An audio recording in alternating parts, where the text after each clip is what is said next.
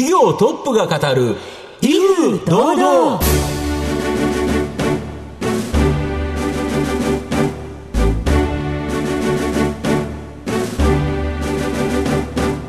毎度相場の福の神こと藤本信之です。アシスタントの飯村美希です。この番組は巷で話題の気になる企業トップをお招きして番組の指揮者的役割である財産ネット企業調査部長藤本信之さんが独特のタクトさばきでゲストの人となりを楽しく奏でて紹介していく企業情報番組です。この番組結構続いてるんで、はい。まあ、音楽が好きな社長さん、はい。バンドやってたりする方多いんですけど、多いですよね。今回はなんとですね、はい。2枚も CD を出したメジャーデビューした人えー、すごい。元歌手あら。ご紹介したいと思いますどんな、えーこれまでの人生があったのか詳しく聞くのが楽しみですね。そうですね。はい。ということで皆様番組最後までお楽しみください。この番組は企業のデジタルトランスフォーメーションを支援する IT サービスのトップランナーパシフィックネットの提供財産ネットの制作協力でお送りします。企業トップが語る威風堂々それでは本日のゲストをご紹介します。証券コード2934東証マザーズ上場 J フロンティア株式会社代表取締役社長執行役員中村敦弘さんにお越しいただきました。中村さんよろしくお願いいたします。よろしくお願いします。よろしくお願いしますお願いします。お願いします。J フロンティア株式会社は東京都渋谷区の JR 渋谷駅近くに本社があります。ヘルスケアテックカンパニーとして健康食品、医薬品の EC 販売とオンライン診療、即薬、また広告代理店の3本柱の事業を行っています。それでは中村さんの方からも簡単に御社のことを教えてください。人と社会を健康に美しくを経営理念に、人々の幸福な生活に欠かせない医療ヘルスケア領域にフォーカスした事業を展開しております。医薬品、漢方薬、健康食品、化粧品などの EC 販売、調剤薬局の運営、小選薬が当日に届くという薬のウーバーのようなサービスを提供しております。はい、ありがとうございます。薬がすぐ届くウーバーですぐなんかイメージが湧きましたね。はい、ありがとうございます。また後ほど企業についてはじっくりと伺っていきたいと思いますが、まずは中村さんの自己紹介を兼ねましてしばし質問にお付き合いをいただければと思います。はい。では中村さん、生年月日を教えてください。1980年の7月9日生まれで41歳です。何か学生時代熱中したことなどはありましたでしょうか？高校生ぐらいからあの軽音部というか、はいあのバンド活動とかをはい取り組んでました。はい。あの、オープニングで藤本さんが言ってましたが、メジャーデビューまで行かれたんですか？縁があってですね、あの、徳間ジャパンレコードからメジャーデビューさせていただきました。はい。はい。ここに CD があるんですよねあります、手元。今日あの、ちゃんと本当なんですよっていうのを お見せするために持ってきました。はい。二人組のデュオで、はいはいはいはい真っ白なスーツ着て。マイソウルメイトで一人じゃないからっていうタイトルの曲で、これがカラオケにも入ってらっしゃるそでね。そううですすね、ダムに入ってます。はい。でもそのまま音楽の道には進まれなかったんですね。そうですね。あの、音楽は、あの、結構一生懸命やってですね。で、まあ、自分の中で、まあ、あの、結構真剣に取り組んではいたんですけど、やはりその、結構ひ、本当に才能がある方っていうのが、やっぱり、スタジオミュージシャンとかいろんな方がいて、やっぱここでもう超一流の0.1%になっていくのは結構難しいなっていうのを、あの、感じて、ところもあったので、はい。まあ、普通に企業に就職をしました。最初のご就職先はどちらだったんでしょうか？クリエイト SD というですね、あの、神奈川、静岡中心に展開しているドラッグストアで、あの、はい、はい。お店でですね、あの、医薬品とか化粧品の販売に従事をしてました。一番最初そこであるものをかなりいっぱい売ったと。そうですね、黒ごまきな粉というですね、黒ごまきな粉ま会社のプライベートブランドで、この商品を今月は売りましょうっていうものがあるんですが、一番あの、売ってた店が南大沢っていうところで750個ぐらい月に売ってた店があったんですけど、店長に直談判して、南大沢750なんで、800個発注させてくれないかっていうはいあの、ダメだと売れ残るからって言われて、僕3回頼みってダメで、うん4回目にあの、ワードで誓約書を書いてですね、はい売れ残ったら全部自腹で買い取りますっていう。そしたら4回目でも店長が諦めてしょうがないから、まあやれと言われて、まあ1ヶ月半ぐらいで、そしたら全店で1位になってですね。はあ。はい。で、それでまあ、社長賞みたいなのをいただいたりとか。はい次にもう一回転職されてるんですよね。そうですね。あの、やっぱそこでですね、次に転職したのが、やはりその、当時、アマゾンとか楽天が出てきて、はい。まあ、これからの時代 EC だろうっていうふうに考えるようになってきまあ、まして。店舗よりっていう感じですよね。そうですね。んうん。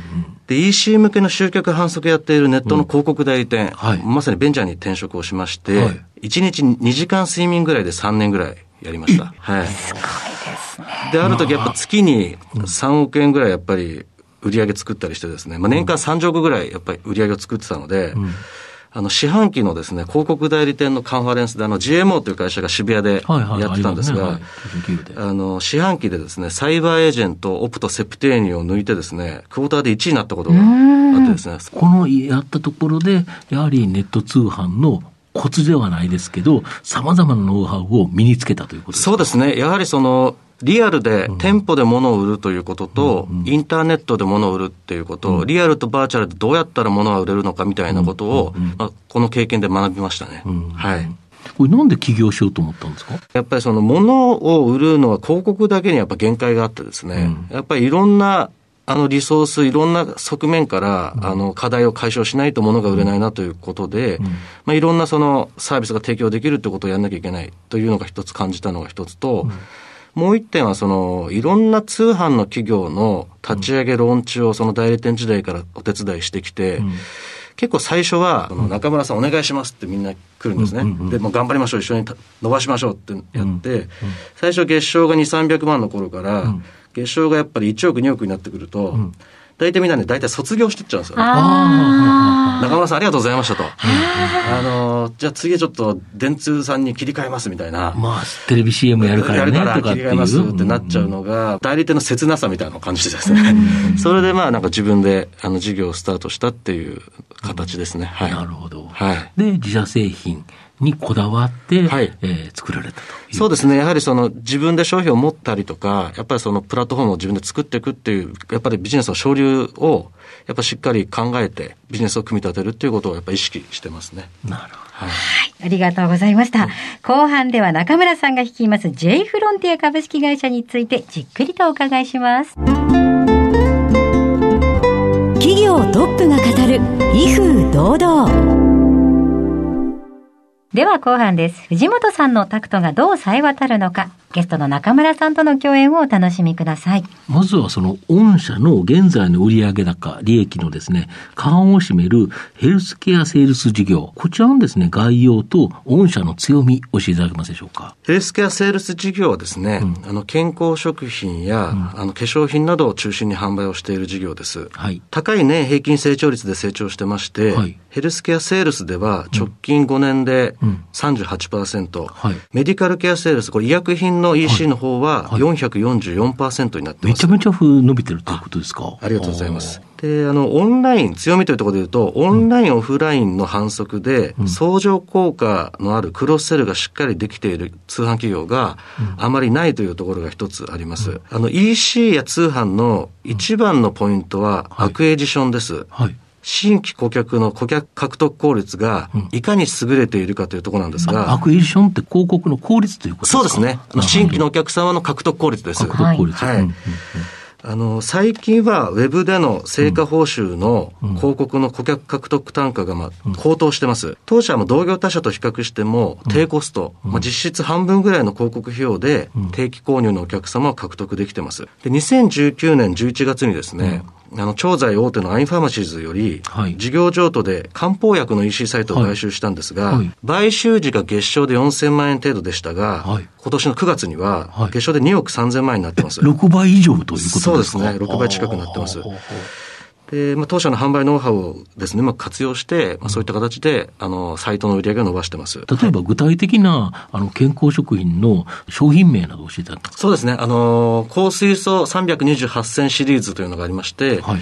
こちらは、あの、サプリメントであったり、スムージーであったり、あとはあの機能性のコーヒーであったりとかですね、まあ、そういった検食になってまして、なるほど。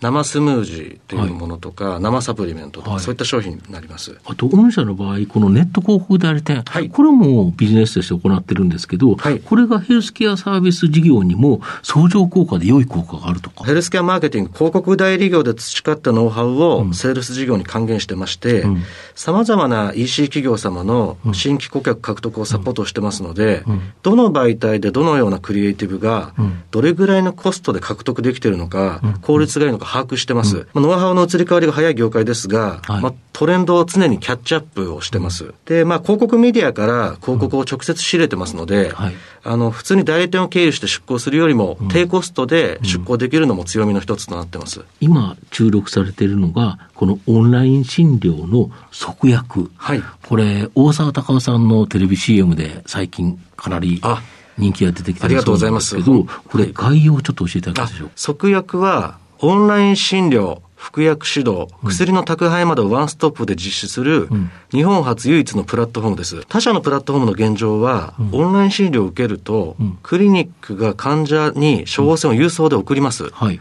例えば夕方にオンライン診療を受けて、ん翌日にクリニックが処方箋を郵送すると、ん患者の家に届くまでに2、3日経過してしまいます。そうですよね。はい。で、処方箋自体の有効期限が4日しかございませんので、すぐ行かなきゃいけない。そうなんです。患者はもう1日2日で薬局に行って説明を受けて受け取る必要があるんですが、即薬はオンライン診療を予約すると同時にですね、服薬指導も予約して、薬を。薬局の方も予約してしまいます。病院と薬局一緒に予約できる。そうです。あ、これが全然違うということですか？そうなんです。一緒に予約をして、さらにうん、宅配で当日もらうのか、うん。急いでない方は郵送で翌日に受け取るっていうのを患者が選択をします。これ翌日だったらおいくらぐらいなんですか？あの、翌日ですと、まあ、地域の場所にもよるんですが、メール便なので、200円から300円の送料でああ、割とお安く運んでもらえると。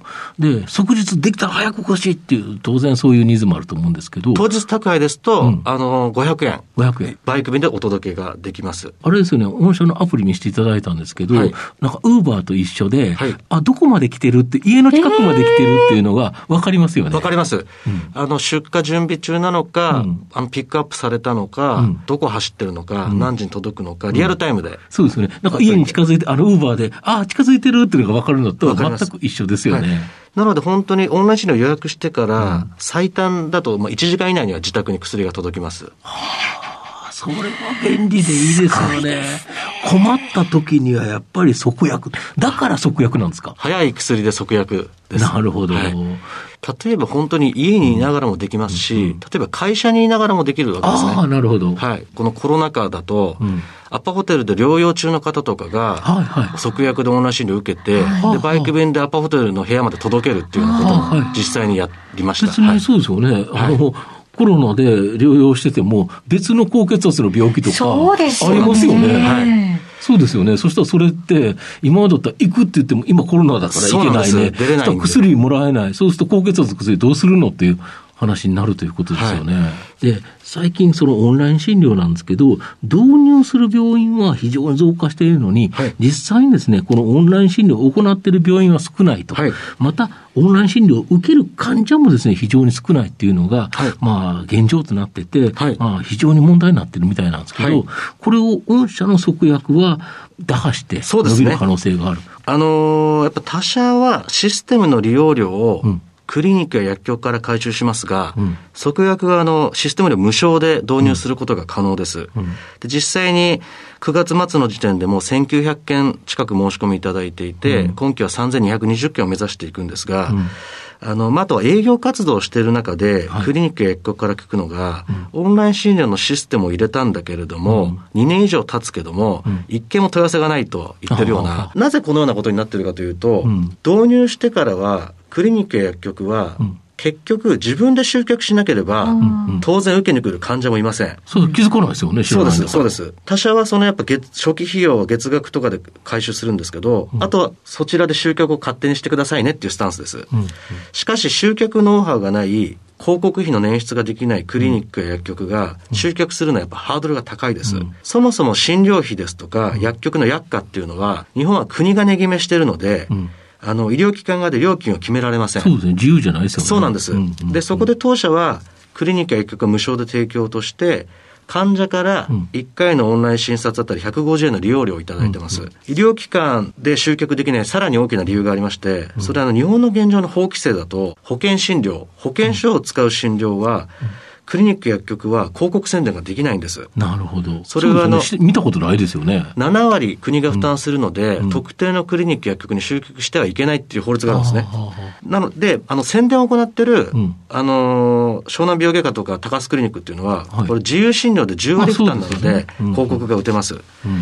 業界全体として、マーケティングとか広告のノウハウがないっていう業界なんですね。うんただ、J フロンティアは即薬を、うん当日中に処方箋薬が届きますよっていうサービスの宣伝をしてます。うんうん薬のう、先ほど言ったブーバーのような宣伝ですね。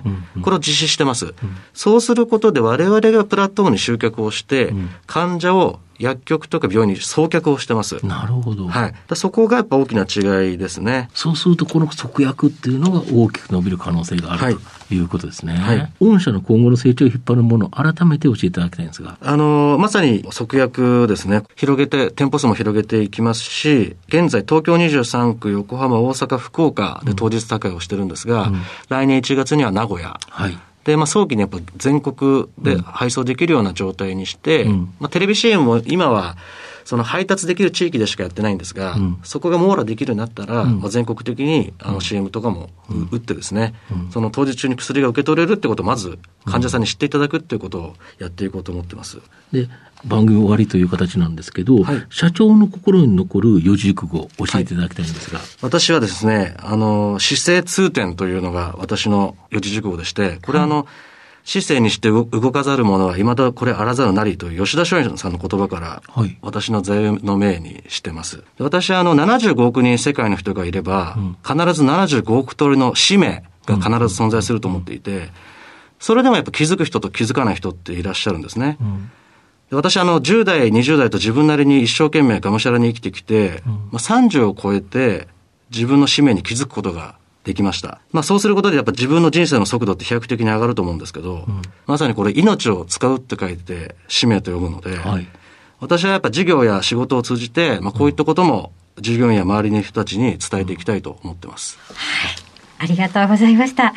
今日のゲストは、証券コード2934、東証マザーズ上場、J フロンティア株式会社、代表取締役社長執行役員、中村敦弘さんでした。中村さんありがとうございました。ありがとうございましたどう。もありがとうございました。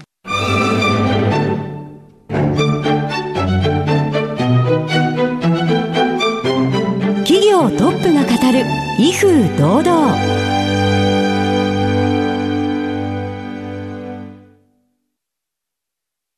企業のデジタルトランスフォーメーションを支援する IT サービスのトップランナー。東証2部証券コード3021パシフィックネットはパソコンの調達、設定、運用管理からクラウドサービスの導入まで企業のデジタルトランスフォーメーションをサブスクリプションで支援する信頼のパートナーです。取引実績1万社を超える IT サービス企業。東証2部証券コード3021パシフィックネットにご注目ください。お送りしてきました。企業トップが語る威風堂々。そろそろお別れのお時間です。今日のゲストは J フロンティア株式会社。代表取締役社長執行役員中村敦弘さんでした。そして中村さんの選ばれました四字熟語は姿勢通点でございました。それではここまでのお相手は藤本信之と、飯村美希でお送りしました来週のこの時間までほな、さいなら。この番組は企業のデジタルトランスフォーメーションを支援する IT サービスのトップランナーパシフィックネットの提供財産ネットの制作協力でお送りしました。